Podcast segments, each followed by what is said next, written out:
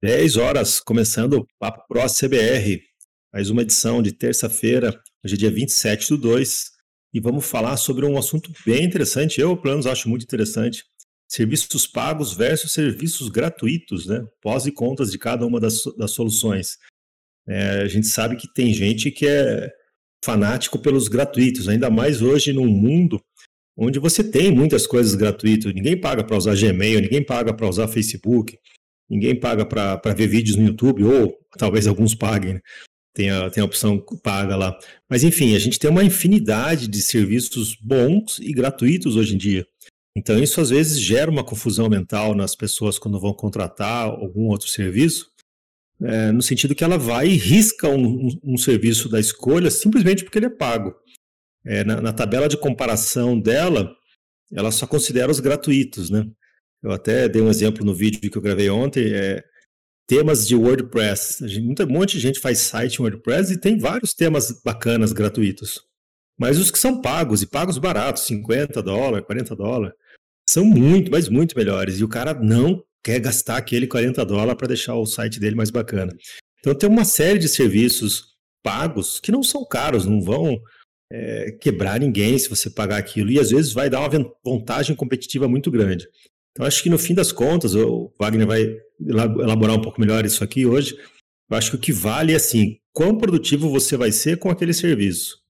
Então, a, a, na hora de você comparar dois serviços, a gratuidade é um ponto forte para aquele serviço, mas não deve ser o, o, mais forte, né? A gente tem que ver o que o serviço te entrega, quanto que aquilo vai te tornar mais produtivo, como que, que aquilo ajuda a sua empresa, os seus colaboradores, e se faz sentido pagar por um serviço que, de repente, você tem um concorrente gratuito, né? Então, aqui o CBR, a gente é open source, muita gente é, fala, então, a CBR é de graça, mas a gente também tem produtos pagos, né, como a CBR Pro e algumas outras coisas, né?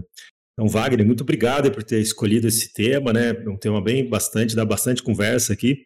Você é proprietário da, da TMS, né, que vende vários componentes para Delphi no mundo inteiro. Garanto que vende muito mais fora do Brasil do que aqui no, no, Brasil, que as pessoas às vezes não têm muito hábito de pagar. E tem também ainda aquela questão que o Diego comentou antes do, do Papo Pro começar aqui, a questão da pirataria. O cara que quer usar o pago, mas não quer pagar. Daí ele vai lá e pirateia. Aqui no Brasil, isso infelizmente ainda é comum. Né? Quase que, na minha opinião, isso é como roubar. Não, não tem justificativa para pirataria. É, então, é, são, são assuntos bem pertinentes para a gente trazer aqui hoje. Seja bem-vindo, Wagner. O microfone é seu. Obrigado, Daniel. Obrigado pelo, pelo convite. Na verdade, obrigado por. No convite, não, né? Eu que me convidei. obrigado por aceitar o, o assunto. E obrigado por estar aqui também comigo no palco, que é um assunto, acho que meio aberto aí. Então, a gente tem vários, vários lados para a gente seguir para sobre para falar sobre esse tipo de coisa, né? E tem muitas coisas diferentes. Você falou pirataria e tal. E obrigado a galera que está aqui aí por participar. É, espero que vocês participem bastante também. Falem aí, no, quem quiser subir, ou falem no Papo Pro aqui. É, sobre essa é um, um, debate, né? Uma mesa redonda, assim. É até um pouco de terapia para mim. Porque, eu, como você falou, eu trabalho com produtos pagos, mas eu tenho produtos gratuitos também. E, e na verdade, assim, primeiro deixa eu começar do começo. O que, que me motivou a sugerir esse, esse tema para a Juliana? É, que eu acho até que ela, a gente colocou aí serviços pagos versus serviços gratuitos, mas acho que dá até para ampliar um pouco mais isso aí e colocar serviço é um termo, né? A gente pode falar serviços pagos, serviços gratuitos e serviços próprios. Eu acho que dá para colocar uma um, um terceiro pilar aí. Indoor, né? A pessoa e... fazer o próprio dela, né? Exatamente.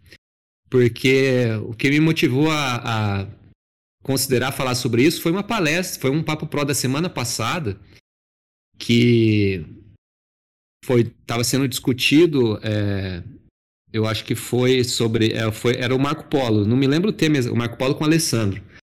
É, ah, estava falando sobre APIs, né? Construção, boas práticas na construção de APIs. Acho que era boas isso. Boas práticas, isso. Mas aí o assunto entrou, é que o assunto foi variando, né, ao longo do, ao longo da palestra da, do Papo Pro deles lá. E acho que uma hora eles estavam falando sobre é, emissão de, de documentos fiscais, né? E a gente, né, é, continuando minha apresentação aqui, ó, vou, vou, me apresentando ao longo da palestra, um dos serviços que a gente oferece, que, que eu, uma, uma das coisas com que eu trabalho é a nuvem fiscal, onde a nuvem fiscal é uma API para emissão de documentos fiscais, né?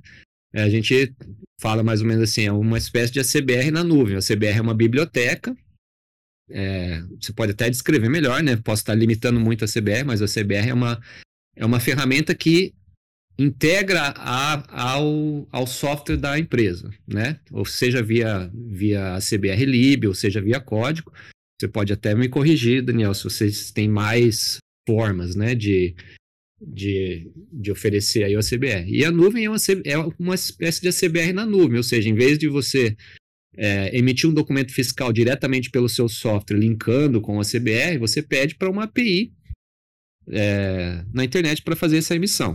A gente, se precisar, a gente entra nos detalhes técnicos aqui das diferenças e tal. Isso, uma framework. E, mas então, esse é um serviço que a gente tem. E aí, na, lá no Papo Pro do Mark e do Alessandro, eu muita gente falando assim, não, eu estou fazendo a minha própria API, eu estou tô fazendo isso, tô fazendo aquilo. E não tem nada de errado nisso. Só que pela conversa que eu tava vendo, pelos detalhes, pelas entrelinhas, né, o que o pessoal tava falando, dava para ver que alguns ali que estavam considerando fazer, teve, teve vários, né? Estavam é, com bastante. Estavam bem no início ainda. A impressão que dava pelas, pelas perguntas, pelos comentários que eles faziam. E aí eu pensei, putz, o cara tá bem, bem no início, tá bem cru e está considerando ou começando, né? Alguns falaram, estou começando a fazer isso. E eu me perguntei por quê, né? Que, que há essa, esse, essa vontade de começar uma coisa própria estando bem inicial. Tá, tá me ouvindo aí? Pareceu o protetor de tela. Estamos ouvindo. Estamos sim. Beleza. Então a motivação, aí eu comecei a fazer, pensar, pensar, a motivação foi essa, falei, vamos conversar sobre isso, até eu, por que que as pessoas vão atrás de é, fazer uma coisa própria quando se tem coisas prontas por aí. E aí isso extrapola também para o pago, né? Por que, que as pessoas, às vezes a pessoa quer fazer uma coisa própria porque não tem uma versão grátis, tem uma versão somente paga. Ou aquilo que você falou, às vezes a pessoa está buscando uma solução e só olha as, as soluções grátis e não olha as pagas. Então, por que isso acontece, né? Essa é, é um, o, o levantamento da questão. E é, eu, será eu que falo até eu falo até um pouco por mim mesmo. Eu, eu, fui software house por quase 30 anos, né? E, e o cara que é empresário, que é desenvolvedor, ele se acha um MacGyver, né? Ele resolve tudo, ele faz tudo, ele dá jeito para tudo. Então, eu lembro uma época que o nosso servidor de e-mail era indoor. A gente tinha um Linux com SMTP próprio e fazia o envio de e-mails por esse servidor nosso. Conclusão, era um caos, né? A gente tomava spam para burro e toda hora caía aquilo, parava a fila de e-mail. A gente gastava uma energia gigante para tocar aquilo. Daí resolvimos contratar o local web. Hoje a gente até usa outro serviço que é o Zorrodesk. Mas é, é, eu tinha essa teimosia de achar que eu tinha que resolver tudo. Mas é, porque parece que para quem é empresário, desenvolvedor, tá tudo, não é tão, ele enxerga, parece que não é tão difícil. Ele fala, não, é tudo in, ah, isso aqui é só levantar um negocinho aqui, fazer isso aqui que, puxa, vai dar certo. Mas aí hoje, né, com um pouco mais de experiência, um pouco mais de idade, a gente começa a ver os riscos da coisa, né? Quanto tempo eu vou gastar fazendo isso? E se esse negócio cai, quem que vai pôr de pé de novo? E se alguém invade, rouba todos os dados aqui, como é que fica, né? Então você começa a ver os riscos e pôr na ponta do lápis, fazer conta mesmo, né? Muitas vezes, quando a gente se mete a fazer um, um serviço próprio, eu acho que a última coisa que o cara faz é conta. Quantas horas de desenvolvimento eu vou gastar nisso? Vou ter que alocar quantos desenvolvedores? Isso é custo, né? Se você está pagando, sei lá, é, 5 mil para o seu desenvolvedor, divide isso aí por 8 e, e você vai estar tá vendo, você vai saber quanto você paga por hora para ele. Então, se o cara vai ficar um mês fazendo, te custou 8 mil fazer aquilo. Então, é, é, vale a pena, às vezes. É, às vezes a, pessoa não faz essa conta, né, Wagner? Eu acho que é isso aí mesmo. É, você fala, até falou uma outra coisa que eu não tinha pensado ainda, mas é bem isso. Primeiro, a pessoa não faz a conta dos custos indiretos, né, que são vários. E essa, essa síndrome de MacGyver, a gente pode até colo colocar aqui um. A gente vai colocar no. É, como é que é o nome daquele daquele cara lá que faz um monte de... nem sabe quem é MacGyver mais, né, hoje em dia. Pois é. Pô, Vou achar tá uma fotinho dele e postar aqui. Mas um, nem fazer um poll aí dizendo eu sei quem é o MacGyver, eu não sei quem é o MacGyver. Será que a gente vai ter que explicar, Daniel? Eu vou achar uma fotinho dele. O cara, não, o cara, ele arrumava usina nuclear com chiclete. Mais ou menos esse era o nível do MacGyver. Ele fez isso no episódio, cara. Esse aí eu não acreditei. Exatamente. Então a gente vai colocar no Martin Fowler logo um novo, um novo termo lá, que é o Síndrome de MacGyver. Primeira vez falado por Daniel, Daniel Simões no Papo Pro CBR. Aí a Fernanda aí, ó. Outros Fernando. Vocês têm que ver os episódios do MacGyver. O cara era muito bom. Tá bom, mas MacGyver então. MacGyver era um, era um cara de uma série que ele fazia um monte de coisa, resolvia um monte de problemas com pequenos apetrechos, né, Daniel? Fazia bomba com clipe, com chiclete, essa coisa mesmo. Mas essa síndrome de MacGyver, já mesmo sem saber, é isso aí que você falou, é o programador achar, principalmente quem é programador, né, achar que pode fazer tudo. E na verdade pode, né? Esse é o problema. O problema é que eu acho que a pessoa chega e vê assim, ela, ela enxerga como fazer. A gente, todos, todos nós que somos programadores, a gente tem uma ideia mais ou menos de como fazer. Ah, como eu faço para montar um servidor de e-mail? Como eu faço para construir uma API? Como eu faço para emitir uma nota? Como eu faço para montar o sistema? Eu acho que todo mundo aqui, me corrijam se eu estiver errado, mas muita gente pensa assim: novas features para o meu sistema, novas funcionalidades, novos serviços que eu posso oferecer. Todos nós, acho que a gente tem um monte de ideia de tudo que a gente poderia melhorar na nossa empresa tecnicamente, em termos do nosso sistema ou do nosso serviço. A gente sabe como fazer, só que a gente não tem tempo. E a gente, a gente, e acho que o problema da síndrome de MacGyver é isso aí, a gente não calcula, a gente sabe como fazer, mas a gente não calcula o trabalho que dá. Ou às vezes a gente quer ter o desafio, né?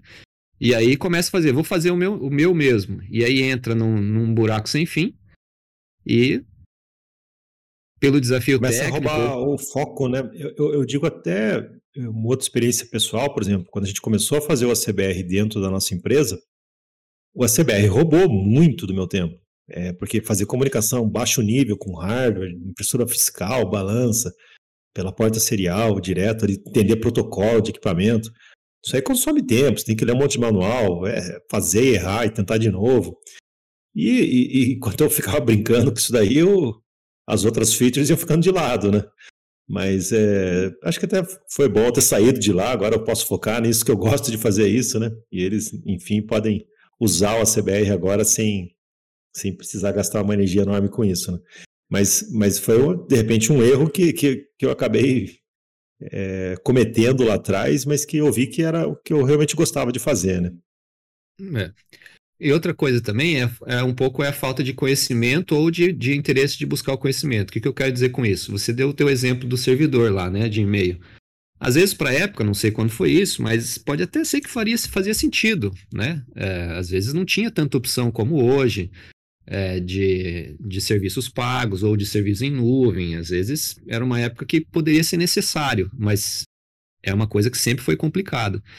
E aí, talvez, com o tempo, você vocês vocês foram todos nós né a gente foi ver não enviar e-mail de dentro de um servidor próprio é complicado então eu vou tentar usar de fora. Ah, não, eu vou tentar é, usar um serviço pago ou uma API. E eu acho que às vezes essas APIs não existiam. Então eu acho que um trabalho de um, de um programador e até de um gerente, até de um, de, um, de um arquiteto de projeto, de solução, é ficar sempre atento ao que tem disponível no mercado para qualquer tipo de solução. E isso é muito difícil, na verdade, né? É uma selva. É, você tem que ficar no Google, mas às vezes é muita coisa de indicação também. O que você está usando para isso, o que você está usando para aquilo. É, porque é, tem muita coisa disponível por aí.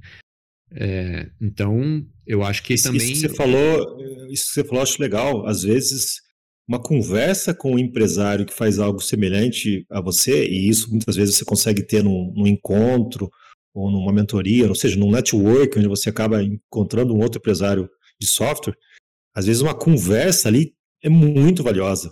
Você pergunta pro cara, pô, o que, que você está usando lá para controlar ticket? Ah, eu uso isso, já tentei esse. Aquilo lá, às vezes, já te risca algumas opções que, que o cara já, já dá os defeitos que, que ele passou e ele dá a recomendação dele. Você precisa seguir exatamente o que ele falou, mas dá um atalho enorme, né? Conversar com outras pessoas que já passaram por isso. Exatamente. Indicação. Porque, e ainda você tem o testemunho não só da ferramenta, que a ferramenta existe, mas um testemunho de se ela funciona bem ou não, né? E, e acho que todo mundo também já passou por isso. É, existe solução para tudo hoje em dia. Putz, é, igual a gente falou de e-mail. Ah, como é que faz para mandar e-mail? Nossa, tem um monte de coisa. Tem SendGrid, tem Amazon, tem várias opções que às vezes não existia 10 anos atrás e que estão surgindo. E o que é pior, se você não ficar atento, você vai ficando para trás né? Então, esse, a CBR6. O CBR6 comunica já com a API? Eu já nem sei nisso. A gente só, só por SMTP, por enquanto. A gente não. Um, SendGrid, Spark Post. Mas não é um servidor, né? SMTP. Não, não. É, é, ele só manda também, ele nem POP tem, nem, nem recebe, não recebe. Mas é uma opção. O importante é estar atento, atento às, às opções disponíveis. E aí, é, então essa parte de fazer, fazer o. A gente nem falou de pagos e, e gratuitos, né? Tá, como eu falei, a gente tá falando de serviços próprios. É bem complicado. Eu acho que dá para fazer até analogia de questão de alimentação, né? Até porque não existe alimentação não existe o jeito certo. Então, vamos supor assim, você pode fazer um ter um extremo, um dos extremos é eu eu como fora todo dia, eu não lavo louça, eu vou, tomo café da manhã, almoço, janta e ceia em algum restaurante, em padaria e tal, não faço nada, não tem nem cozinha em casa, beleza. Isso é um extremo. O que pode ser útil e válido para algumas pessoas, mas geralmente é uma, um pequeno percentual das pessoas que fazem isso. O outro extremo é você chegar e falar: não, eu não só eu cozinho tudo, como eu produzo tudo que eu faço aqui. Eu planto minhas batatas, eu, eu crio minhas galinhas, eu tenho uma horta aqui, sou 100% autossuficiente. Então, o que, na verdade, no mundo ideal, seria a melhor opção, né? A mais saudável e a mais barata. Mas no mundo real. Mas, mas, provavelmente você vai fazer só isso daí, né? Exatamente. Vai ter tempo para fazer outras coisas. Então, eu acho que quando você tem, às vezes, até uma solução própria, outro, outro motivo, além da síndrome de MacGyver e tal, é também, acho que tem alguns que querem ter o controle, 100% do controle da produção deles, né? Aí já é um pouco uhum. questão de insegurança ou, ou paranoia. Sim, você, ou... Citou num, você citou num ponto que é importante para o empresário também, porque a hora que ele contrata um serviço de terceiro, ele pensa nisso, tipo, poxa, mas agora a minha solução depende desse terceiro. Esse cara é confiável? E se esse cara fechar o negócio dele? E, e se cair tal coisa? Então, tudo isso passa pela cabeça dele também na hora de fazer uma parceria, né? Correto. Mas aí tem que analisar os riscos e mitigar o que pode acontecer. Porque eu acho que aí você está sempre correndo esse risco. Então, é, é a analogia da alimentação. Indoor, né? Mesmo no indoor, ele vai correr até mais risco, né? Porque provavelmente ele não vai ter tanta segurança, nem um servidor tão bom. É, mas ele vai ter o controle todo, né? Aquela questão de, não, eu tenho total controle sobre o meu fonte, sobre minha estrutura, meu hardware, é a analogia da, da comida. Não, eu tenho, pode cair um hecatombe nuclear aí fora. Eu consigo viver porque eu tenho aqui minha horta, minha planta, minhas galinhas, minha água. Só que é, o problema no mundo real corporativo é que quando você faz as coisas por, muito por conta própria, você pode perder o bonde, né? Esse é o problema. Então, os riscos de você fazer isso são muito grandes. Primeiro, você vai gastar um tempo enorme e o teu concorrente, ele já está usando, já está usando, já está... Vamos dar o exemplo da, da, da emissão fiscal. Enquanto você está criando um emissor de documento fiscal, teu concorrente já está usando a nuvem ou qualquer outro concorrente em um é, dia. E hoje em dia, hoje em dia isso é muito importante, né? O time to market, né? O tempo que você cria uma solução e lança ela no mercado, né? É, a gente tem muito escutado esse termo, é the winner takes all. É o iFood, por exemplo. Quantas, quantas pessoas já não estavam pensando em fazer um aplicativo para pedidos? Quantos não existem, né? Mas o pessoal só quer usar o iFood. É o WhatsApp, né? Por que, que o WhatsApp é o chat mais usado? Ele não é o melhor chat. É, da, que existe, né? Tem chats muito melhores, o Telegram é melhor do que ele, mas o pessoal, ele chegou primeiro, né? Então, quem chegar primeiro ganha tudo, né? Então, é, para alguns segmentos de negócio, isso é muito estratégico, né? Sair rápido, né? Exatamente. E a tecnologia está mudando muito. Então, assim, hoje você pensa, não, eu posso, eu tenho essa solução paga, essa solução gratuita e eu posso fazer a minha própria. Aí você decide fazer a sua própria, só que daqui a seis meses, um ano, dois anos, a tecnologia mudou. Por exemplo, a gente está falando aqui de. Né, antes tinha o Orkut, a gente está falando de Facebook. Ah, eu tenho um sistema integrado com o Facebook, eu tenho um sistema integrado com o WhatsApp, eu tenho um sistema que funciona com HTTP, WebSockets, eu tenho um sistema que trabalha com XML. Daqui a dois anos pode mudar tudo.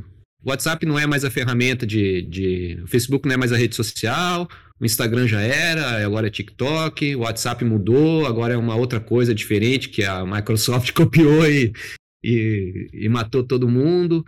E então, às vezes, você se mata para fazer uma coisa e vai ter que fazer tudo de novo.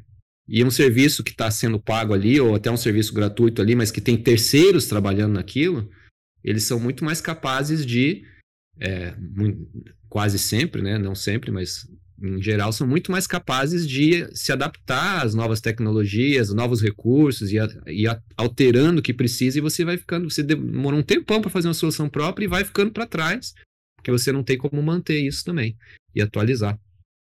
Eu, o que eu acho que é interessante a gente, o resumo disso tudo seria assim, foco, né? Qual que é o, o, o core business, qual que é o núcleo do, da sua empresa? O que, o que, que a sua empresa faz? Qual é o produto que ela comercializa? Ah, a gente comercializa um software para emissão de documento fiscal. Então, lógico, você vai precisar de várias coisas, mas o mais importante ali é o software rodando no cliente, né? A tecnologia, qual a linguagem que ele está usando, é, se, se ele tem uma API própria ou, ou, terceirizada. O cliente não vai querer muito saber disso, ele quer que funcione, funcione bem, funcione rápido. Então, às vezes, o empresário começa a perder o foco no negócio dele, né? No que o, qual é o propósito que a empresa dele tem com a sociedade, o que, que ele entrega de solução para a sociedade. Às vezes ele começa a perder Isso. um pouco esse propósito, né? Exatamente. Ele foca muito na tecnologia. Aquela história que a gente que eu falei de buscar soluções técnicas prontas que estão por aí. Às vezes tem, tem sistemas hoje que o cara ele é só um integrador, né? Ele usa o serviço de e-mail, ele usa isso, a emissão de documento, ele usa aquilo. É, sei lá, outro sistema ele usa aquilo, banco de dados está na nuvem, não é nem um Postgre, o cara já salva lá direto. Na verdade, o cara faz uma. Ele foca na solução para o cliente dele. O que, que o cliente dele, cliente dele precisa? Precisa de um software? Não. Precisa de uma solução. Eu tenho um pet shop eu preciso agendar meus, meus banhos aqui e preciso fazer minhas consultas do jeito mais fácil possível. Como isso vai me atender? Sei lá via um robô WhatsApp, via um sistema na nuvem, via. Não, não importa, né? Então, o foco é na solução. É bem isso aí. Agora, se a gente entrar no assunto um pouquinho mais técnico, né, de soluções é, pagas e grátis, ou próprias, é, tem muito da questão de você terceirizar. Né? Vamos, vamos falar um pouco, talvez a conversa está um pouco muito muito aberto, vamos falar detalhes mais técnicos, por exemplo, da nuvem fiscal, que eu estava falando lá do assunto. O pessoal está fazendo uma API própria. Às vezes, quando você contrata um serviço como a nuvem fiscal, ou qualquer serviço de API, tá? É, independente se é de emissão de documentos fiscais, você está terceirizando não só o desenvolvimento, mas você está terceirizando também a. Você está diluindo o custo por exemplo, para você fazer um, uma API qualquer é, de documentos fiscais, como exemplo, você precisa ou ter uma máquina ligada na internet ou contratar uma, uma, um VPS na nuvem, certo? Vai precisar de uma máquina na nuvem para isso. E quando você tem uma máquina, a nuvem fiscal, ela tem a máquina na nuvem dela, ela está atendendo mil clientes. Você está atendendo só você. Então você já vai diluir esse custo. Questão de segurança, a questão de otimização, de você fazer um processo mais rápido, com uso de menos memória.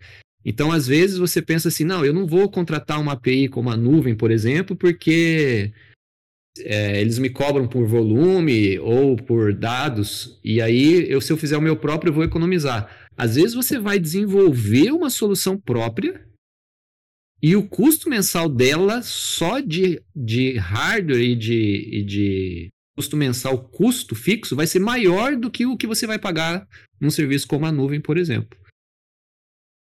Porque então, você. Não é nem difícil dele fazer, né? Ele, ele, ele estimar o, o custo do aluguel de um servidor internet, coisa que ele pode prever antes, um custo de manutenção, hora homem ali, e, e aquilo é o custo fixo dele para manter aquela API. Divide aí pelo, pelo pacote da nuvem fiscal, ele consegue saber quantos documentos ele poderia emitir lá, é, mesmo, com o mesmo custo, né? Exatamente. Então.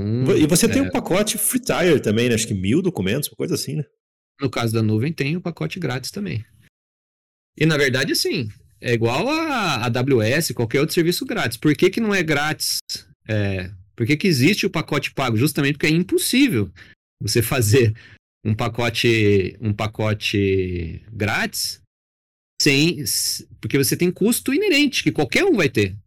Se você fizer um emissor seu, você vai ter esse custo. Então a gente faz um pacote. Na verdade, a nuvem é um serviço grátis. Até mil documentos fiscais. Ele só não é mais grátis porque senão inviabilizaria a empresa. Né? Não tem como a gente, porque a gente tem que pagar para oferecer esse serviço para o cliente.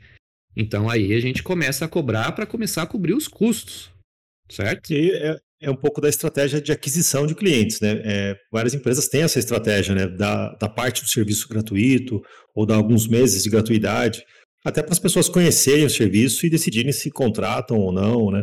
É, ficarem confiantes, testarem bastante antes, eu acho isso muito válido, né? É, é uma forma de CAC, né? Em vez de você gastar com propaganda e um monte de dinheiro em propaganda, você investe em você mesmo e oferece isso de, gratuitamente para as pessoas testarem o produto. Né? Exatamente. E aí entra na questão do grátis e pago, né? Por que, que tem serviços grátis? O que, que a gente está perdendo? Aquela história do, do almoço grátis. Tá fazendo, almoço... fazendo isso, isso que eu ia falar. Os americanos têm esse ditado, né? Não existe almoço grátis, né? Então a gente pensa, né? Vamos, a gente pode até fazer um brainstorm aqui de, dos serviços grátis que existem aí. É, dos, vamos começar pelo pequeno. Igual você falou, da nuvem fiscal. Por que, que a nuvem fiscal tem o serviço grátis? O serviço grátis da nuvem fiscal é deficitário. A gente está pagando, está gastando dinheiro. Não é que a gente não está deixando de ganhar, a gente está gastando dinheiro para você, vocês, clientes, poderem usar a nuvem fiscal de graça e eventualmente para sempre, se o volume for baixo, se você quiser só uma solução.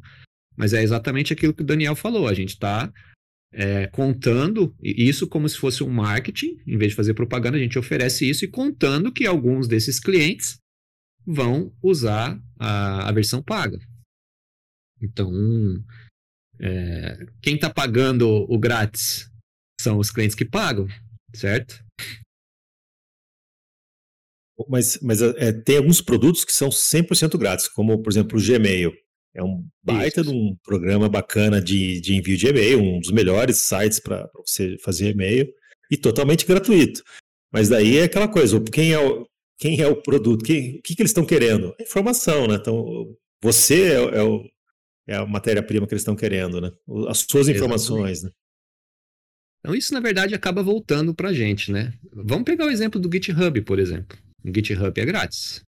É um, até um certo ponto. O Gmail também não é tão grátis, né? Dependendo do espaço que você queira, você precisa pagar pelo espaço lá que eles estão usando. Nem, até o Google, que é trilionário, também não quer ficar pagando storage para todo mundo, né? Sim, Mas... e é caro, né? Acho que é 10 dólares mês usuário, é, não é barato não. É, porque acho que é, é 50 GB, eu acho, né? A partir de 50 GB o cara tem que pagar, porque também, pô, 50 GB para cada um nem o Google aguenta pagar. Mas, ó, o Panda Gmail corporativo, isso, quando o cara quer um domínio, né? O cara quer usar, um, um usar o Gmail para tipo um domínio próprio, ele tem que pagar também. Mas tanto o Gmail que tem informação, quanto o GitHub também. O GitHub ele é, ele é grátis. E aí a gente coloca o nosso código do GitHub lá.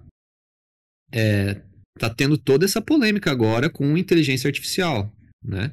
O, o quando a Microsoft pegando Exatamente. Quando a Microsoft colocou, lançou o Code Pilot lá, todo mundo começou a, a, criticar, criticar não, questionar, tipo, tá, ele está criando código, é a própria inteligência artificial que está criando código.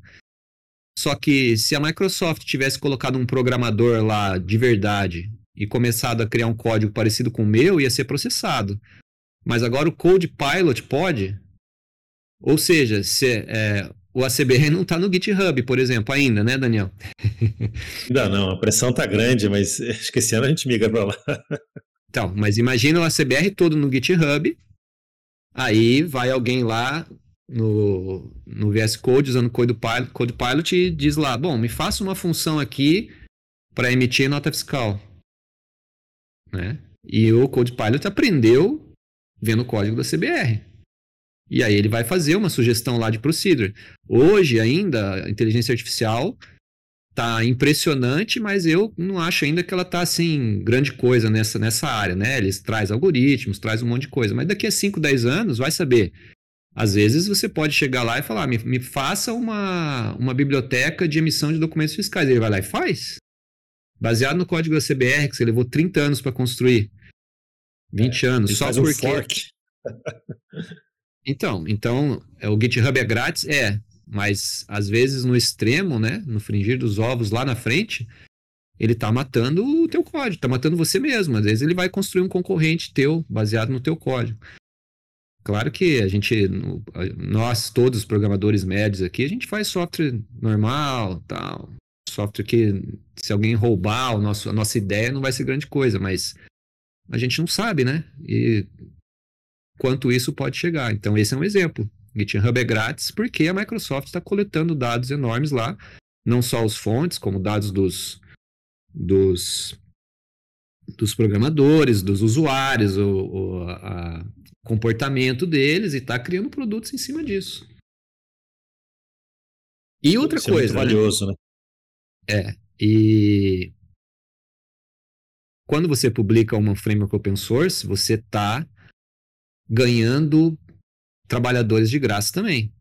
Se você tem uma, uma, uma, uma framework que tem uma comunidade, né, que eles chamam uma comunidade muito ativa, engajada, não sei o quê, na verdade, é a melhor que tem para os donos do open source, porque você tem um monte de programador trabalhando de graça para você, melhorando a sua framework. Exato.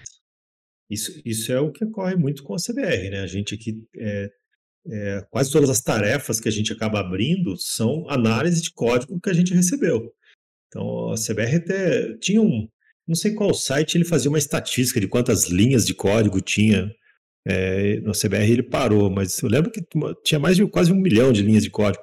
E imagine manter isso tudo, né, com, com, com, a equipe reduzida que a gente tem. Seria quase humanamente impossível, né?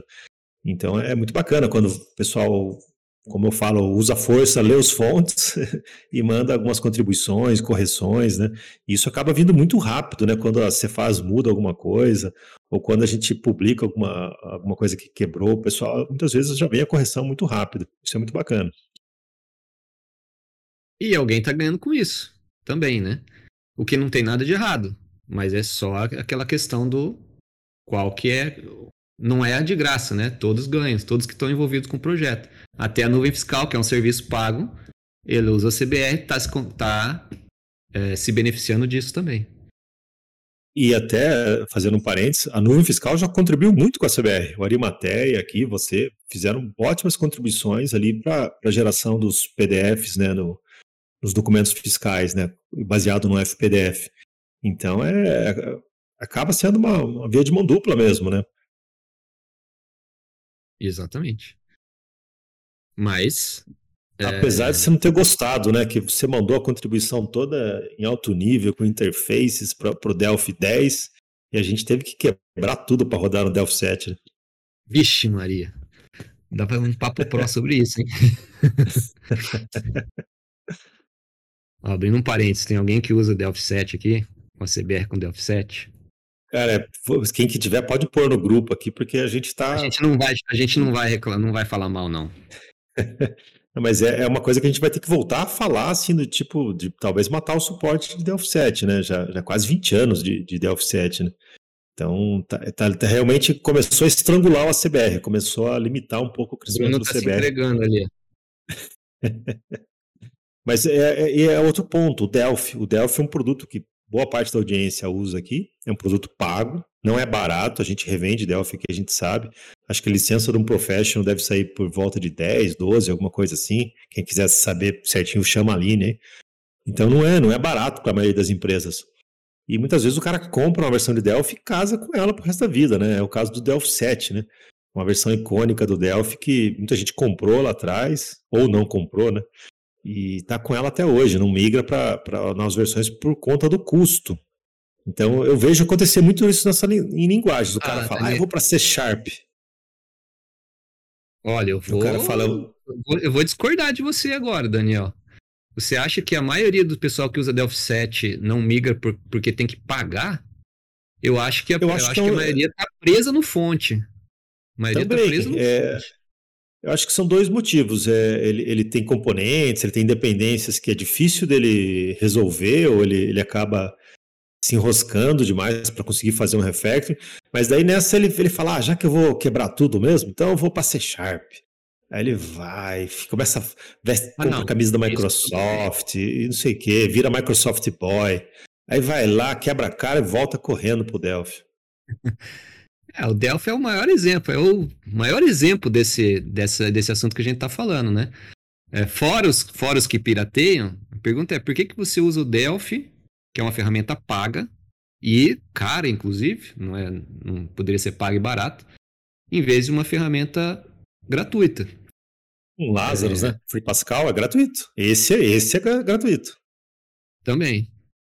Eu acho que se o Free Pascal fosse 100% compatível com o Delphi, teria mais migração, né? Mas o problema é que não é, né? Então. E aí é questão de gosto. Aí é que tá. Não tem uma resposta única, né? Vai ter gente que vai falar porque que... eu tô preso no fonte, vai ter gente que falar porque eu amo Delphi, vai ter gente que falar que, ah, um monte de motivos que eu só tenho programador Delphi. Tudo isso tem que ser pesado. Se você tem uma equipe de 20 programadores, 10 programadores que seja, com conhecimento em Delphi, você tem um código em Delphi, para que que você vai migrar ou ah, vou migrar para C Sharp, que é grátis, entre aspas, né? Mas que é grátis para a maioria dos casos. Para não pagar licença, vale a pena isso? Você vai ter que reaprender C Sharp, os teus programadores vão ter que reaprender C Sharp, você vai ter que refazer um monte de código. Isso é um trabalho miserável, enorme. Claro, é, é, é um custo enorme, né? Muito, muito grande. E aí, o que aconteceu, inclusive, com gente no passado? Tem muitas histórias. Na época negra do Delphi lá, quando, depois do Delphi 7, né? Todo mundo tá no Delphi 7 porque depois veio um monte de Delphi ruim. O, o Delphi, o 2005, Delphi 8, .NET, né? Deus, Olívio. Exatamente. E quando eles começaram a voltar, também os Delphi eram ruins, bugados, Delphi 2007 e tal. Nessa época, um monte de gente considerou, migrou para .NET. A maioria foi sucesso. Mas teve muita gente que se lascou quebrou até, porque não tinha, não tinha cacife financeiro e ou técnico para migrar. Então, se o cara tivesse continuado lá no Delphi 7, quietinho, como muita gente tem até hoje, está aí há 20 anos trabalhando e sobrevivendo, a pessoa não conseguiu migrar. Ou pior, a pessoa migrou, gastou uma fortuna e aí entra na, na, nos problemas da Microsoft, né? E a Microsoft lança uma biblioteca Silverlight, aí não, não vale mais. Aí lança a WPF, não, agora é outra coisa. Então, tanto de C Sharp é excelente. Agora, agora ela tá matando o Xamarin, né? O Xamarin tá matando Também. e pondo um outro no mal. Então, a Microsoft não tem muita dó de fazer isso, né? De quebrar totalmente um framework, né? Acho que sabe um dos motivos também? Não é o principal, tem vários motivos, mas os motivos por quê? Porque é grátis. Eu acho que é. esse é um outro ponto. Até eu tinha anotado algumas coisas aqui. É, de novo, não é regra, mas quando você tem um produto grátis, um produto pago, a empresa do produto pago, os mantenedores, não necessariamente a empresa, os mantenedores daquela solução, serviço pago, né? não vamos falar nem produto, eles naturalmente eles têm um senso de responsabilidade maior com quem está usando aquele produto. Isso é isso a gente vê no Delphi. A gente acompanha o Delphi é. há 20 anos, 25 anos aí. Eu acompanho os grupos beta do Delphi, as discussões internas, quando tem uma nova versão. Uma das coisas que é assim, é regra de ouro, é quase impossível mexer, é fazer alguma coisa que quebre o código. Se alguém vai fazer alguma uhum. coisa ali, vamos fazer essa melhoria. Não, isso aí vai quebrar, isso aí vai parar de funcionar tal coisa. Putz, para isso entrar num novo Delphi, tem que passar pelo Papa. Para entrar uma alteração que vai quebrar alguma coisa. Por quê? Que eles são bonzinhos? Não, porque eles têm um senso de responsabilidade com o cliente, porque eles dizem assim, eu tenho cliente pagando isso para funcionar. Se eu quebrar isso aqui, o cara vai ficar bravo comigo, o cara pode cancelar a assinatura, o cara pode migrar para uma outra coisa. Então eu vou tentar manter a vida dele o mais tranquila possível. E quando você tem. né? Exato. E quando você tem é, frameworks gratuitos, vamos falar de frameworks especificamente, bibliotecas, é mais fácil o cara quebrar. Eu faria Ninguém isso. Ninguém pagou nada por aquilo, né? Ele pode quebrar é e. Isso. Aqui é gozado não é, não é uma questão, ele não está errado. Não estou dizendo que eles são piores, ou mais malvados, ou, ou mais sacanas, ou mais irresponsáveis. Ele tem essa, ele tem essa liberdade, tem essa liberdade. fazer isso, né? Exato. Não, eu vou fazer meu produto muito melhor. Eu tenho novas ideias, vou fazer uma versão 2. Ótimo, porque ele tem essa flexibilidade de crescer para lá. E aí ele fala, essa, e essa versão, ah, cara, os fontes estão aí, tá gratuito, se vira. Quem quiser, Quem migra quiser, pro 2 aqui. continuidade. É. Exatamente. No CBR a gente tem muito cuidado com essa questão de, de retrocompatibilidade, quebrar fontes.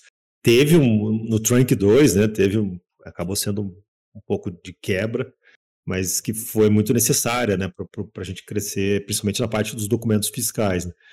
É, mas o ACBR quase que os, tem projeto lá de 2005 que a gente abre e compila hoje ainda, né? Então a gente procura manter bastante essa retrocompatibilidade e ainda a compatibilidade com o Delphi 7, que realmente está tá difícil de, de continuar mantendo. Tá, mas é porque você tem. Eh, vamos falar do CBR até. Você tem uma responsabilidade com os seus. Com o seu público, porque você tem um negócio em torno deles, né? O teu interesse é que eles continuem usando a CBR para que o teu negócio, entre aspas, né, o teu negócio que quer que seja o negócio que você tem em torno da CBR se mantenha. Imagino que seja isso, correto? Sim. Você não, é, quer, a... você não quer, perder esses clientes. Até hoje, é, provavelmente a maior base de assinantes que a CBR tenha, no CBR Pro, sejam de usuários do CBR Monitor e da CBR Lib, não de usuários que consomem os componentes do Delphi. É, mas isso até enxergo como uma falha nossa, porque aí é, um, é uma questão de senso de valor. Ah, o cara que usa Delphi, muitas vezes ele fala, eu já tenho tudo que eu preciso aqui, na mão e de graça.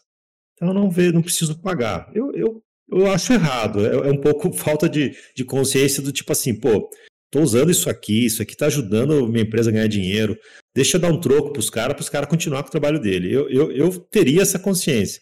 Mas a gente entende que muita empresa não pensa assim, que daí é, uma, é, é quase um pagamento voluntário, né? Ele, ele não está ele não tá enxergando o senso de valor do tipo, ah, se eu pagar isso aqui, vou ter essas vantagens. Até pensando nisso, a gente criou, tipo, vários cursos, né? Então a gente tem toda, toda a nossa esteira de cursos que fica disponível para quem assina, né? Tem um curso bem legal lá de, de contingência offline da NFC, que usa threads, usa um monte de coisa complicada que provavelmente o cara não conseguiria fazer sozinho. Então a gente começou a gerar mais valor, inclusive para o pessoal que é de Delphi. E esse ano a gente está com bastante planos para mirar essa base, que a gente vê é, que o CBR tem potencial de crescimento na assinatura, mas a gente precisa sim gerar um pouco mais de, de senso de valor para esse pessoal de Delphi, é, para ele realmente querer contratar, né? para não ficar uma coisa que dependa somente da boa vontade dele. Sim. O CBR acho que é um caso bem diferente, né? Eu acho que ele é é, uma das poucas bibliotecas Delphi aí, junto com algumas outras, três ou quatro, que, que, é, que é muito grande, né? Que tem uma comunidade muito grande e ativa. E eu acho que o teu, uh, não sei, de novo, né? Falando de ACBR, que era a minha curiosidade. Em termos de, de missão ou, ou do negócio, né? Você imagina que a CBR não é uma entidade não lucrativa, né? Acho que imagino que o teu objetivo, não sei as, a, a, tua visão da CBR, mas acredito que seja também se manter financeiramente, pagar todos os funcionários e ter um lucro com ele. Então, é, o open source, a biblioteca open source não é o negócio da CBR, ou é, Daniel? É, exa exatamente. O, o, open source virou o nosso CAC, né? o fato dele ser open source, de, de da pessoa poder baixar e testar, virou a nossa grande é, ferramenta de aquisição de novos usuários. E a gente começou a perceber que o grande valor do CBR, de repente, não estava é, nas. É, o dinheiro não precisa vir necessariamente das pessoas que usam ele, mas de outras empresas que têm interesse nessa comunidade massiva que a CBR gera, né? Então, por exemplo, vamos, vamos citar o exemplo do, do Google, o buscador. Você faz a busca lá de graça, você não paga nada para fazer as buscas. Mas o, os fabricantes é, e patrocinadores, eles têm muito interesse em que o, o, artigo dele conste como primeiro na busca do Google. Então ele começa a pagar para o Google para ele ser ranqueado. Então a gente percebeu que a CBR tem esse poder de atração, né? Então, por exemplo, a gente começa a falar aqui com adquirentes, com fabricantes e construir negócios novos com, e parcerias novas com essas empresas, né? Então, isso se tornou muito estratégico para a CBR. E para que isso funcione, eu preciso também ter uma massa de usuários cada vez maior. É, é. Ainda é uma falha nossa, talvez, não conhecer muito bem os nossos usuários. Porque às vezes o pessoal me pergunta, tá, mas quantos do seu, da sua base aí fazem software para hotel? Eu falei, putz, não sei. E impressora Epson, quantos da sua base aí usam? Eu falei, ah, não sei. Então a gente não sabe quase nada dos nossos usuários, né? Porque Open Source também, é, na verdade, se você começa a fazer muita pergunta, a pessoa começa a ficar um pouco desconfiado, tipo, ah, esse cara aqui tá, é, esse cara vai mandar uma fatura a qualquer hora, deixa eu, deixa eu correr Mas por daqui. Isso que eu falo que a CBR é um caso à parte, porque a CBR ele é muito grande.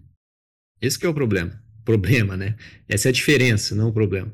O CBR é uma frame muito grande, então não dá para você comparar Dizer assim, ah, o ACBR é um produto grátis. Não, o ACBR, igual você falou, é tipo Google, é tipo WhatsApp, guardar as, as devidas proporções, mas ele, ele é tão grande que ele ganha na, na, na, massa de informação que você tem, né? Nos clientes que você tem, nas propagandas que você pode fazer para esses clientes, em tudo que você consegue é, é, gerar de valor em cima de, uma, de um volume grande de usuários. Que não é Sim, o caso da maioria dos produtos, até não só em Delphi, em Delphi principalmente, mas até mesmo frameworks em JavaScript, em C Sharp, tem muitas bibliotecas ali que são só, entre aspas, bibliotecas. Né? Não há um Sim. negócio em volta daquilo em termos de informação como tem o CBR, como tem o WhatsApp, o Instagram, esse tipo de coisa.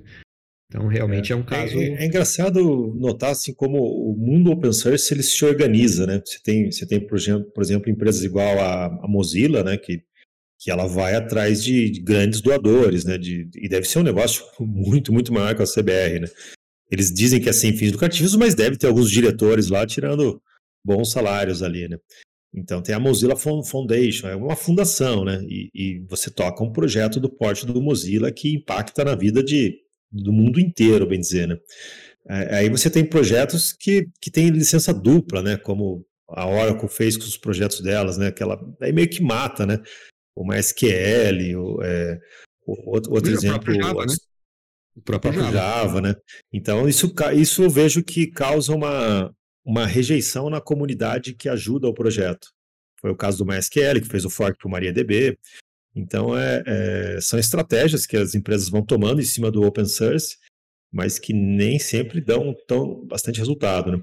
Eu sempre brinco, eu escutei isso não sei aonde, né? assim, todo projeto open source ele tem um ditador.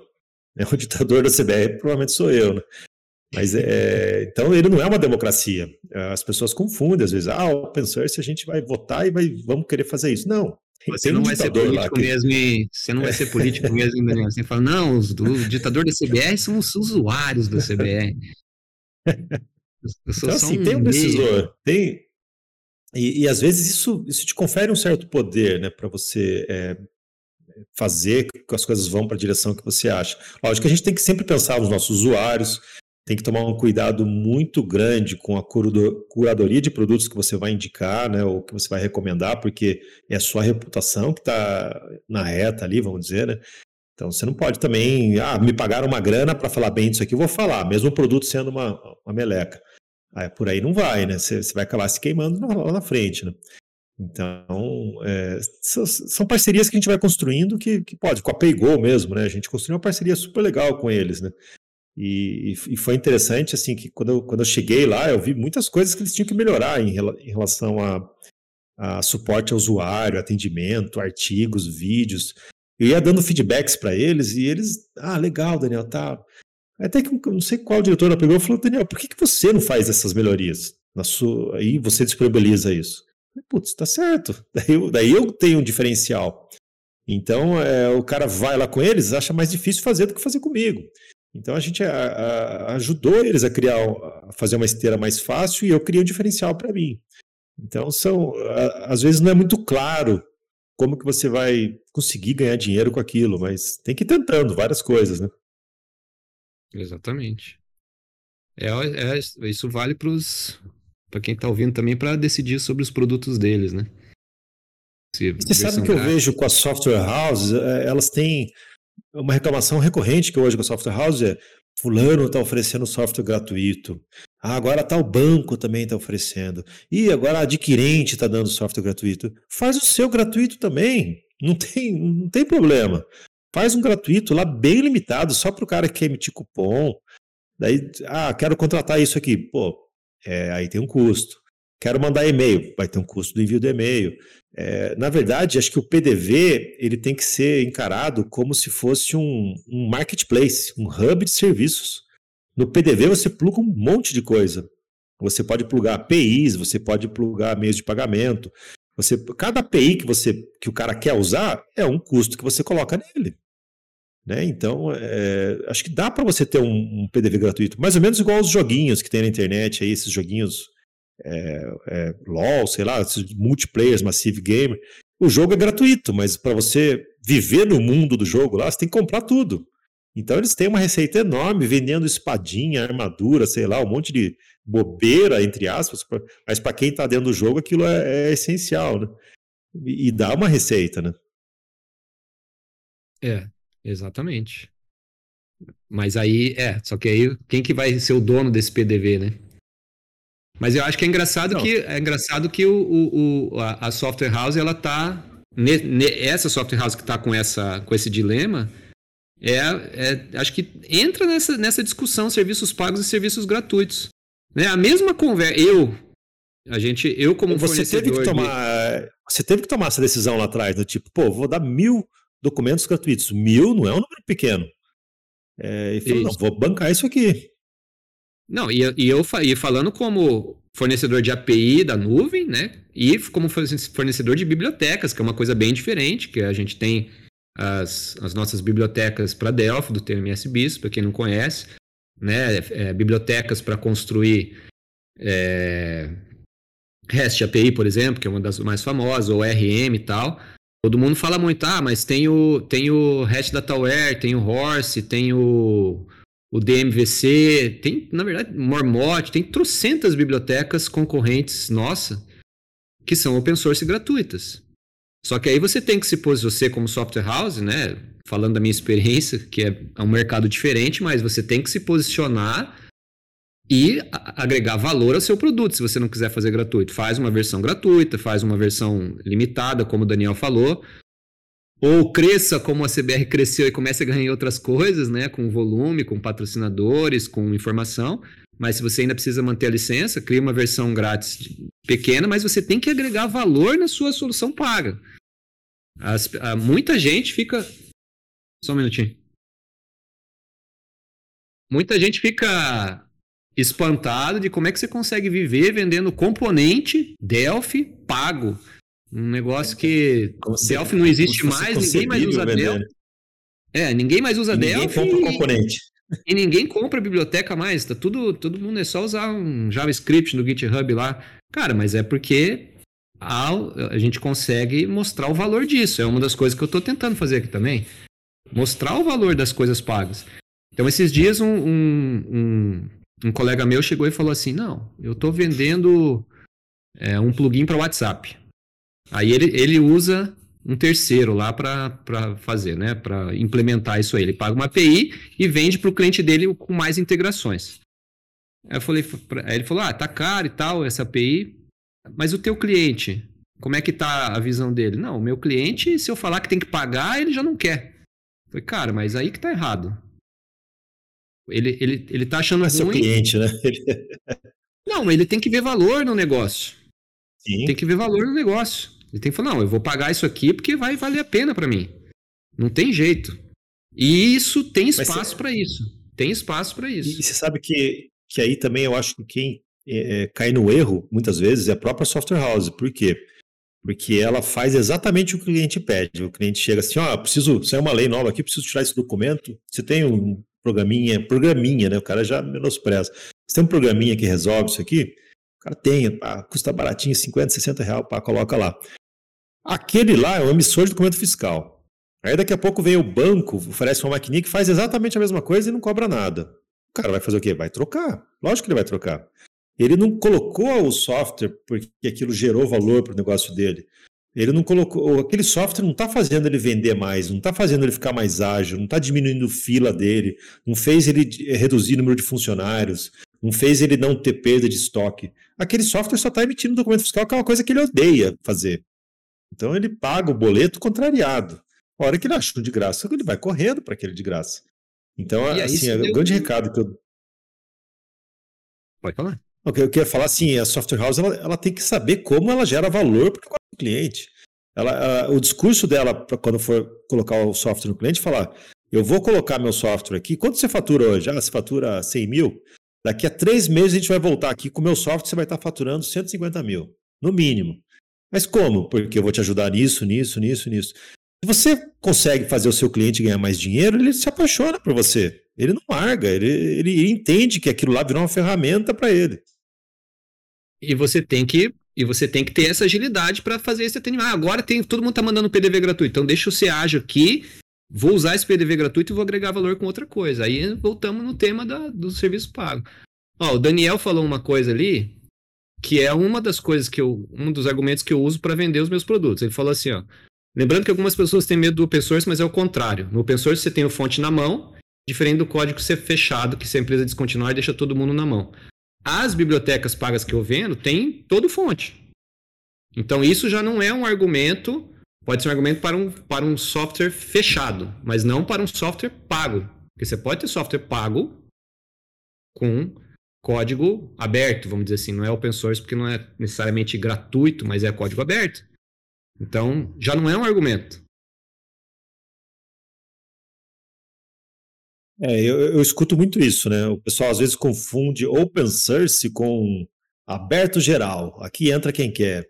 Como se o commit do ACBR fosse livre para todo mundo enfiar qualquer backdoor lá.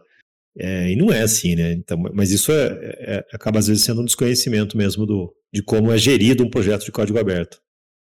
Eu não entendi a pergunta do Walter também. Ele falou: mil documentos é muita coisa. Acho que ele está falando da nuvem fiscal de ter uma, uma, um plano gratuito para emitir mil documentos por mês. Tem cliente que emite uma nota a cada três, quatro meses. Então, o que seria então, o ideal? Não, não entendi a pergunta. Não, não é, o... Ideal para quem? Para a nuvem ou para o cliente? é, então, assim, é, também perguntaram aqui, fazer uma versão demo ou uma versão gratuita? Vai da estratégia, né? Como é que está o mercado, o que, que os outros players estão fazendo. Também não é bom ficar tomando decisão estratégica só baseado na concorrência, né? Talvez observar o público-alvo, né? O que, que o público-alvo espera, né? Então, de repente, ter um produto gratuito para aquisição, né? Você encara aquilo como verba de marketing para você realmente gastar um dinheiro ali para atrair novos clientes. E, e, em cima disso você vê como ofertar. Olha só que curioso que eu lembrei. Eu, quando eu tinha acho que uns 18 anos, na época não, não tinha nem internet direito, e, mas na época tinha muito shareware. Não sei se você lembra desse termo aí. Então tinha umas empresas que comercializavam os disquetes de shareware, daí você se encomendava por catálogo, vinha aquilo pelo correio, olha só a idade, né? O Doom nasceu assim, na verdade, vários jogos famosos nasceram ah, com esse era assim. mecanismo. É, tinha. E, e, na época eu fiz um, um, programa shareware, eu fiz um, era um programa de controle bancário tal, feito em Clipper, na época não tinha Windows, era só tela modo texto, programinha bacaninha, e era shareware. É, olha o que, que eu fiz nele, né? Eu falei, pô, vou limitar ele em tantos lançamentos? Não. Vou limitar em tempo de uso? Não. O que, que eu fiz? Eu coloquei um vendedor dentro dele, era o Joca. Então o Joca a cada 10 minutos, ele ia ficando mais. Quanto mais tempo o cara usasse o programa, mais rápido o Joca aparecia. Aí tinha um monte de mensagens que eu deixei hard code de lá, que o Joca ia sorteando aleatoriamente. Tipo, e aí, eu sou o Joca, tá gostando do programa, sim ou não? Tá? Ah, você já viu que dá pra fazer tal coisa? Você sabia que se você comprar a versão completa dá pra fazer isso? O Joca ficava pentelhando o cara lá, né? Foi o precursor daquele, cara... desses joguinhos de Apple que versão sem anúncios. Pague, pague 10 dólares aqui é, pra ter essa exato. merda sem anúncios. e o Joca conseguia fechar um outro plano. Eu acho que eu não vendia muito na época, porque era muito difícil comprar é, por shareware, porque era esse por correio, disquete. Então, Tem, era, e, tinha, e tinha pouco usuário também, né? Não tinha muita gente com computador ainda na época. Então, não, não, não ganhei muita grana. Mas assim, já foi uma estratégia, né? Lá atrás. Ó, o Big Wings lembrou o precursor do Clips do Word. Acho que o Joca era, ganhava, era mais chato que o, que o Clips do Word lá. Rapaz, a gente, para encerrar, a gente tá chegando no final, eu até anotei umas coisas para falar aqui. Uma das coisas que a gente que eu ia botar para jogar pra galera, a gente nem colocou Windows versus Linux, né? Gratuito e pago. Isso daria um outro papo pro, mas deixa para depois. Não, e é, até pra, comentando sobre isso, né? Muita gente fala, pô, o Windows ganhou, o Linux não teve vez, né? Cara, acho que talvez 80% dos servidores de internet do mundo afora são Linux, né? Então, a gente dizer Linux que o Windows ganhou. É muito mais é... usado do que o Windows. Depende para quê? Para é... desktop, realmente o Linux não pegou, né? Para computador Sim. pessoal. Mas para Hoje servidor, poderia é... pegar, né? Se, você, se alguém já mexeu no Ubuntu, o Ubuntu é lindo. É uma, uma ideia fantástica, né? É uma ideia, uma, um desktop fantástico ali de, de usar, fácil de usar, parece o um Mac, né? É muito bacana. Poderia, mas a gente está acostumado já a fazer aquelas coisas. E se a gente considerar que todo Android é um Linux, né, porque é, é, uma, é, um, é baseado em Linux, então ele é o sistema operacional mais utilizado no mundo, né? É, se a gente for considerar dessa Mas forma. Eu até, então... eu até coloquei o Windows versus Linux, porque eu, nem to, eu, considero, eu considero que o Linux ganhou a parte totalmente, a parte de servidores. E aí eu vejo muitos clientes, é, é um exemplo de como você pode considerar o pago. Eu vejo muitos clientes perguntando: ah, eu posso compilar o Xdata, né? Para Linux? Falei, pode. Tá funcionando. Só que, para que você quer fazer isso? Não, porque o Linux é mais barato. Não, mais barato o quê? Você vai pagar uma máquina na Amazon lá, no Oracle, no Azure, você vai pagar, em vez de pagar, tudo bem, em vez de pagar 100 reais, você vai pagar 50. Você vai economizar 50 reais de máquina. Mas, e o teu conhecimento? Você é um cara de Delphi. Você conhece de Linux? Você conhece, beleza. Só que eu vejo os caras, às vezes, se matando, não sabem nada de Linux, se matam. Qualquer coisa no Linux que você tem Sim. um problema, se você não tem experiência, você vai ficar horas no Google procurando para resolver um monte de coisa. Então, é, o Linux é melhor em 95% dos casos para servidor. Só que analise o Windows, que às vezes ele sai mais barato para você. Depende Sim, da tua equipe. momento que você tá, né? Exatamente.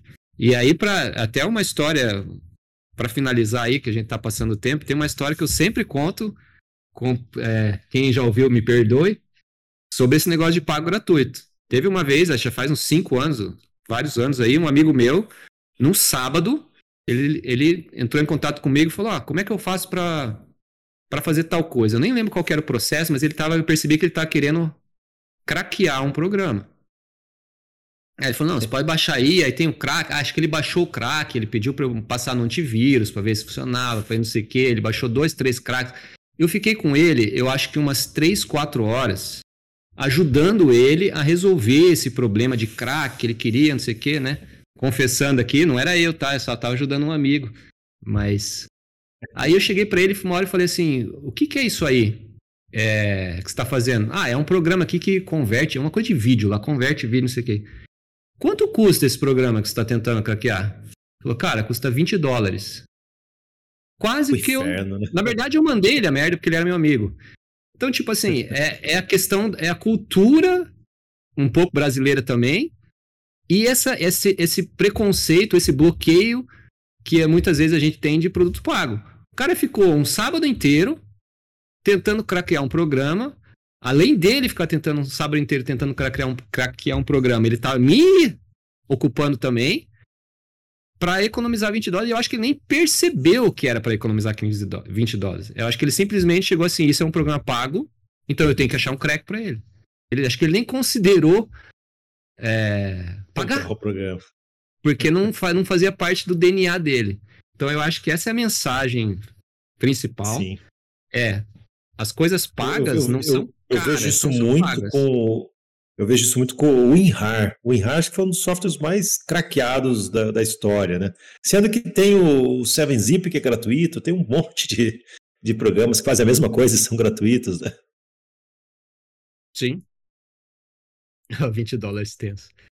Mas é, a mensagem é essa. Na verdade, não é porque é pago que você pode precisa descartar e é ruim, nem que vai ser mais caro. Ele é pago, mas pode ser que seja mais barato para você. Pagar 20 dólares ali no nesse exemplo e tinha sido, teria sido muito mais barato para esse meu amigo do que fazer o que ele fez. Então eu acho que. Outra, essa, acho que cabe também um recado para essa questão aí de crack, pirataria. Tem um risco gigante nisso, né? Porque vamos lá. O cara que fez o, o cracker, né? O cara que fez o cracker para quebrar um sistema tem que ser um cara bom, tem que ter um cara que manja de baixo nível. Ele, ele geralmente ele olha, olha no código assembly, ele acha um if e troca por if not. Geralmente os cracks são, são isso, né?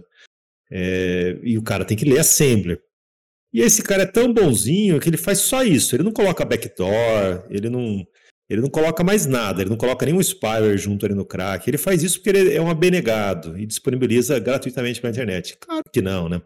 Todo crack vai vir com algum backdoor, vai vir com alguma, alguma coisa do cara ali, né? Então é um risco enorme o cara ficar rodando o cracker na máquina dele.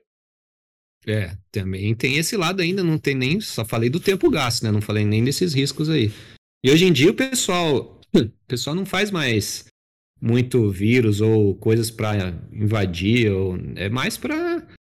O cara bota lá um minerador de Bitcoin ali, de criptomoeda, e fica lá, o cara nem percebe, né? Que CPU, em vez de estar tá em 2%, está em 20%. Vai ficar anos ali rodando um, um programa pirata, um qualquer coisa ali que tá só minerando Bitcoin pro cara. Gastando tua energia e tua CPU. É isso aí. Bom, Wagner, bacana o papo de hoje. Agradeço muito aqui sua participação, tema. Tem mais algum recado aí que você quer fechar? Quer falar da nuvem? Como é que o pessoal começa lá? Eu acho que só é, o endereço da nuvem, acho que alguém colocou aí, nuvemfiscal.com.br, para quem tiver interessado em conhecer. Os meus produtos também, tmssoftware.com, tem muita coisa lá de, de bibliotecas aí para Delphi. Tenho é, bibliotecas open source também, SDK para AWS. Na verdade, mais um recado aí para quem não me conhece aí, tenho meus contatos aí, estou aqui no Discord aí, a gente vai sempre se falando aí. E o recado pra, da, da palestra era isso mesmo, a gente ir atrás de serviços pagos. E temos uma pessoa usando Delphi 7 aqui. Eu, eu, acho que tem mais, né? Mas o pessoal ficou com vergonha de, de admitir, hein?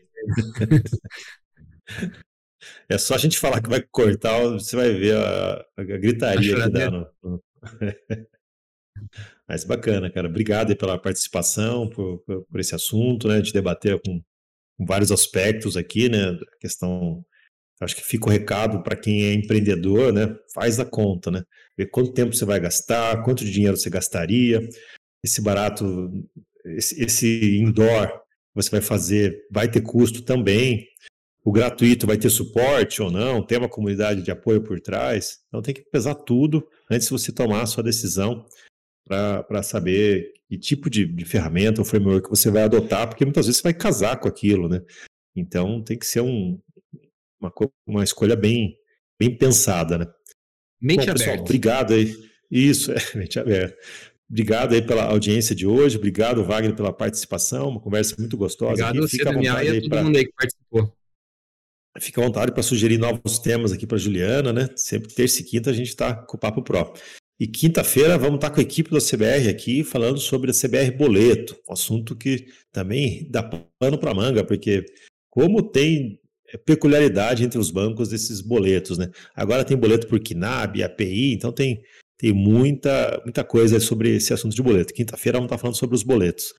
Valeu, pessoal. Obrigado pela audiência. Um ótimo dia para todos vocês. Valeu, obrigado. Bom dia.